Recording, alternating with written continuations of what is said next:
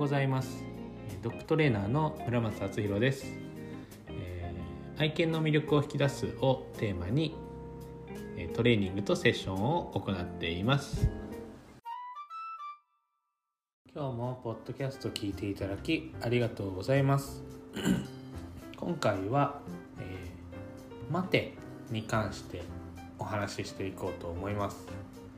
えー、まあ待てって大体の人が教えたことがあると思うんですね。でまあその僕は待てってあんまり教えないんですけどまあその待てを教える時にどういう意図でとかどういうニュアンスで犬たちに伝えてるかっていうことを今日はお話ししようと思います、えー、どうぞお付き合いください。では、えー、待てですね、えー、待てを僕がまあ教えるとしたら大きく分けて2パターンに分かれます、えー、1つは動いちゃダメ。そこで止まってなさいっていうちょっとネガティブなパターンと、えー、逆にそこで待っててくれれば嬉しいよっていうちょっとそこにいてっていうこうポジティブなパターンと両方使います。使いますっていうかまあ2つですね。でどっちも必要だと思うんです。こういう話するとそこで止まってなさい。そこから動いちゃダメよって教えるのはこう犬にストレスなんじゃないかとか、えー、思うと思うんですがあのわざとストレスをかけてます。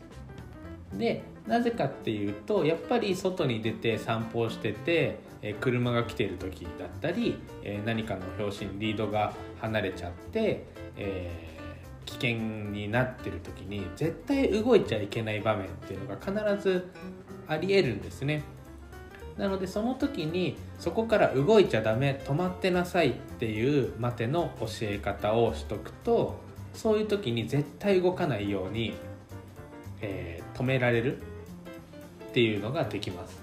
なのであえてストレスのかかる、えー、伝え方ニュアンスで教えるっていうのも、えー、僕は大事だと思っています。で逆に、えー、そこで待っててくれればいいよ。そこで待ってたら嬉しいよみたいなニュアンスで、えー、やっていくのは、えー、お留守番の場合ですね。お留守番だったりなんかこう外で公園とかでちょっとあの水汲んでくるとかトイレ行ってくるとかあまあそういう時ですね。そういう時にはここで待っててねって待っててくれれば私は嬉しいよっていうポジティブなニュアンスで、えー、教えていくと犬は待つことにこうストレスがなくなるんですね。でそういうふうにこう場面とか、えー、なんていうんですかね使う時の状況を想像して待てを教えること、えー、でも皆さんただそのおやご飯の前の待ておやつの待てとか、うんまあ、写真を撮る時の待てとかその形的な待てしか教えないので犬たちがいざという時に応用が効かないんですね。こう実践的でないというか。なんでご飯の前のただ流れ作業のお座りあ待て。お手おかわり。伏せ。待てだよって言ってよしみたいな、まあ、よくあるやつはあの全く意味がないというか。練習の練習と僕は思ってるのでそれができたからって言ってじゃあ外で例えば散歩中に静止が効くのかとかドッグランに行って何か困った時に「待ちなさい」って言って止まれるのかっていうところを考えた時に、まあ、ほとんどの犬がそのご飯の前の待てができたとしてもそういった散歩とかドッグランでの待て静止ができないっていうのはよくあることですよね。なのでそう考えた時にそのご飯の前の待てって全く意味がないんですね。なので、えー、っとただ待てを教えるんじゃなくてちゃんとそこの意味だったりどういう場面でこれを、えー、使うんだよこういうことが必要なんだよってことを、えー、伝えながら待てっていうのを教えてあげるっていうのがまず大事だと思っています。では、えー、次に、まあ、ちょっと深掘っていって、えー、待てない犬って言いますよね。例えばまあその座れお座りさせて待てって言ってもちょっと目を離したら動いちゃうとかありますよね。それってなんでそうなっちゃうと思いますか？そのやり方が悪いとかじゃなくてえー、っとその飼い主が私が下手だからとかそういうことではなくて犬にその未来を見せてないんですよね。どういうことかっていうとそこで待ってたらどういうメリットがあるのかっていうことが明白じゃないんですよね。だから動いちゃう。例えばさっきの動いちゃダメだよっていうニュアンスで伝えるとしてもそこで止まってた方が自分の身が安全なんだっていうことをちゃんと理解してるかどうかなんですよね。今動いたら死ぬっていうことが明白に伝わってるかどうかそれくらいはっきり示してあげないとやっぱり犬たちっていうのはその分からない時があるのでやっぱりそれくらい今ここで動いたら死ぬんだよっていうことを明白に伝えられてるかですね。で命の危機その恐怖ではなくて危機感があれば犬って絶対本能が働いてちゃんとするんですよね。なので、えとそこの明白さ危機感っていうのを僕はその動いちゃダメだよっていう時にはまず示してます。で逆に止まってればいいよとかここにいてくれたら嬉しいよみたいなニュアンスポジティブなニュアンスで伝える時にはここで待ってたらどういうメリットがあるのかっていうことをちゃんと示す。それが例えば人が喜ぶでもいいし、えー、えー、お礼を言う感謝するでもいいし、まあ、おやつ使うならおやつ使ってもいいと思うんですけどそこでちゃんと待ってたことでどういう未来が起きたかっていうそこまでが大事なんですよね。でも皆さんその目先の待たせることだけに集中しちゃうので待てた待てなかったで何て言うんですかね終わってしまうのでちゃんとそこのうんと未来を明白にする待ってるとどういう、えー、ことが次起きるのかっていうのを示してあげるっていうのが大事なのかなとあとはえっ、ー、とその待ってたらいいことがあるよみたいなニュアンスで伝える時にもう一個大事なのが必ず戻ってくるっていうその安心感があることなんですね。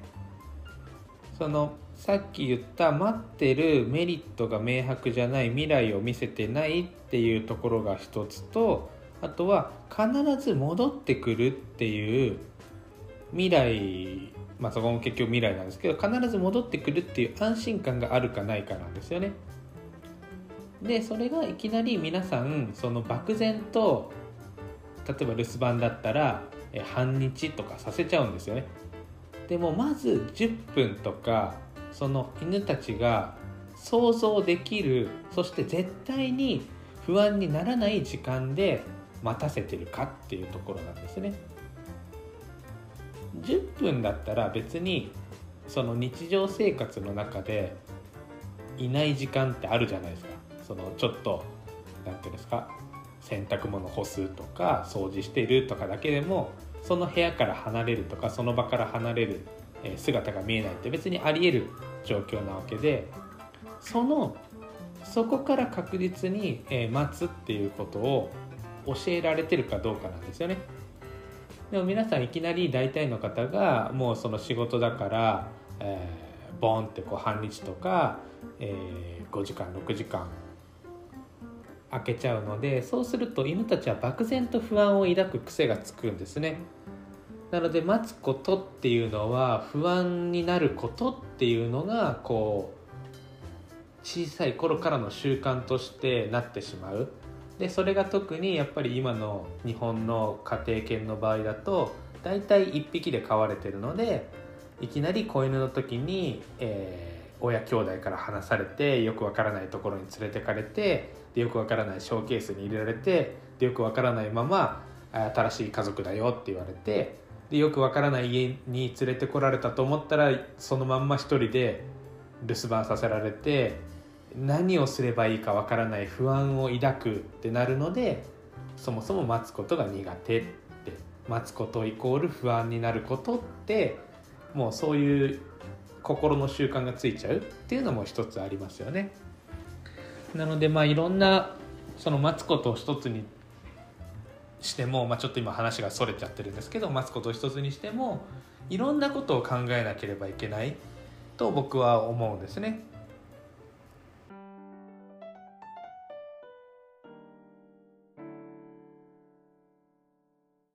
はい、ちょっと話が膨らみすぎて脱線したのでこの辺でまとめようと思います。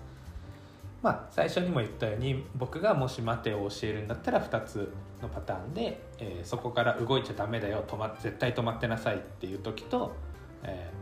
ー、そこで待っててくれれば嬉しいよっていうまず2パターンで、えー、教えていく伝えていく。でその中で大事にすることとしてはやっぱりそこの、えー、どうしてそこで動いちゃいけないのかっていうそこの理由だったり、えー、目的を明白にする。でえー、未来をちゃんと見せとく。待ってたらどういうメリットがあるのかっていうところ。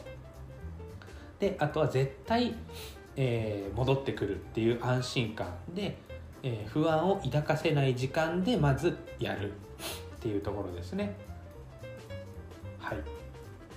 是非、え、参考にしてみてもらえたら嬉しいです。今日も聞いていただきありがとうございました、えまたえご質問等あればインスタグラムだったり LINE から「え、待てってどういう風ですか?」って言ってもらえれば、え、可能な限りお答えしますのでお気軽にご連絡ください。それでは、え、また次回の放送をお楽しみに。バイバイ。